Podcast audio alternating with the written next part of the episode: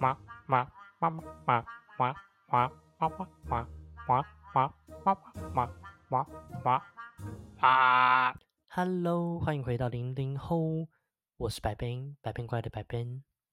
今天就是我们节目正式的第一集啦，也就是零零后的登场日。相较于上集的开场白破单日啊，这集我会跟大家聊的内容更多有关于说零零后的名称由来。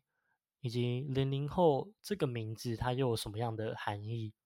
这个节目的未来发展方向是如何啊？就是聊这种节目理念的部分。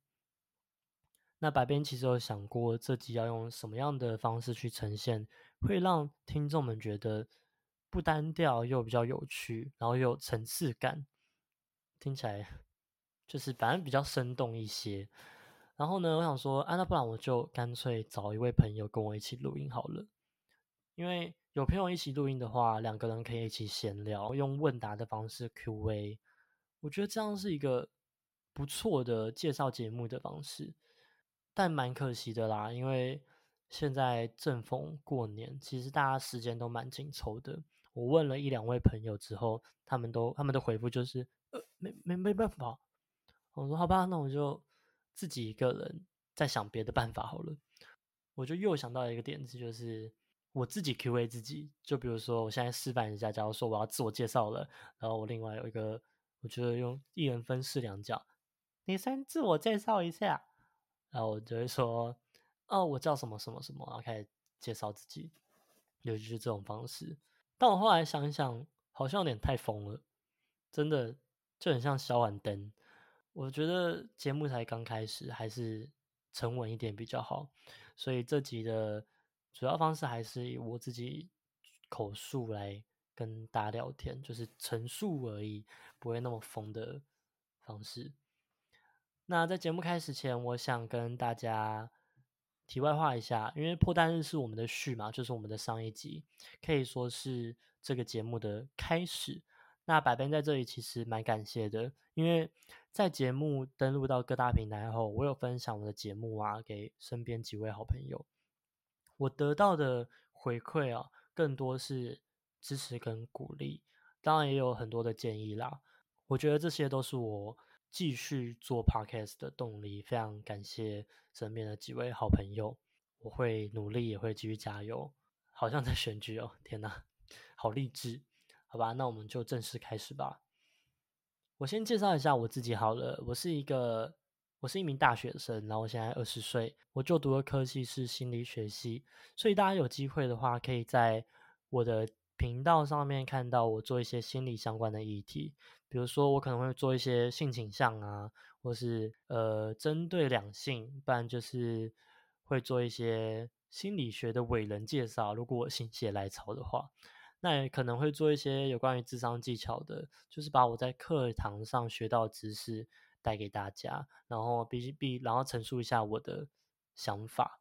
但有些内容可能我并不是那么的权威哦，就是我现在身份碍于是学生，我没有拿到任何的证照，所以我在做这些相关内容的话，我会去求证以及大量的阅读，再陈述给观众听众听。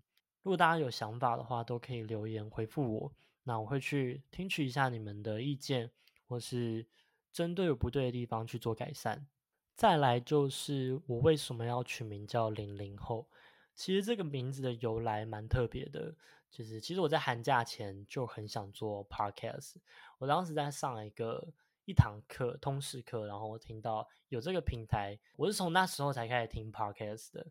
但是我听别人讲的时候，我觉得哇，我自己也好想做这样的一个。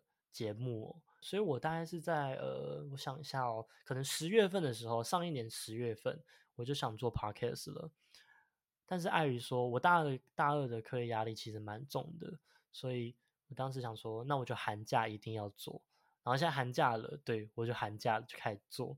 那其实我不是现在才开始规划，我是在寒假以前，我有空的时候我就规划一点，规划一点。那第一个要规划就是节目的名称嘛，毕竟我觉得节目名称蛮重要的。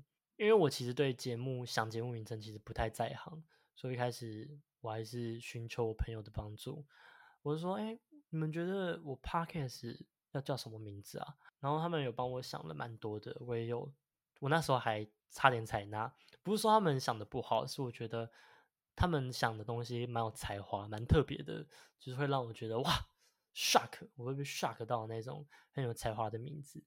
我的真实名字是带有“龙”字的，就是恐龙的“龙”，所以我那时候他们就问我说，要不要就以你的名字来取？我说好啊，好啊，那要那要叫什么？他们说还是你叫铁爪玉玲珑。然后我听到的时候，那啊啊，然后还有人提出龙鳞于木叶，不然就是我容易马我。然后大家那时候都蛮喜欢我容易马我这个名字，因为大家觉得很好笑。当时是真的。想以我容易吗？我来当这个节目的名称。直到有一天呢，就是快接近寒假的时候，那天我开着车哦，然后那天很暗，应该说夜色很美，然后听着开车听着歌，突然零零后的名字就从我的脑海中乍现。我说啊，对啊，我要不要干脆就叫零零后？那时候其实学校有蛮多议题在探讨世代差距的，所以我说。那我要不要干脆就叫零零后好了？说到这里，大家会不会认为说，哎，所以我是一个就是探讨世代间不同想法的人吗？我说，呃，我想跟大家说的是，其实虽然我是生我是零零后的一份子，但我并不代表说我可以代表整个零零后。应该说，我并没有资格代表整个零零后。这个零零后对我的含义来说，它就只是一个我的代名词而已。所以。或许以后我会做一些有关于说世代差距的相关议题，我不希望大家推及到就是整个大群体啦，因为我觉得我就只是我自己而已，我没有那个能力去代表整个零零后发声。当然有一些议题的话，我或许可以讲讲看，但我并不希望就是大家有这种的偏见，这样对我来说也是一种压力。那节目外的发展方向呢？我当初在做破单日的时候，里面就有提及，就说，哎，我的节目未来可能是以闲聊为主，所以呢，我也是会做一些比较有趣，我觉得生活上有趣的议题，我都会来这边开一集，然后来做。比如说，像我有些朋友在饮料店工作啊，我可能会找他们，然后一起来聊饮料店的辛酸史，不然就是我朋友在交友之间经历了某些事情，或是朋友在感情上有一些重大挫折。我都会跟他们来零零后来聊一下天，对，或许呃这样的聊天方式可以给大家一些回馈的地方在于说，他们遇到了这种事，然后这样的处理方式得到的结果，以及他们心态上的一种转变，都可以给大家做一件参考。可能你们现在遭遇的事情，或许说来说是不谋而合，然后大家可以听听取一下他们的意见。然后或许参考一下他们的行动得到的结果，然后再决定自己是否要做出这样的行动。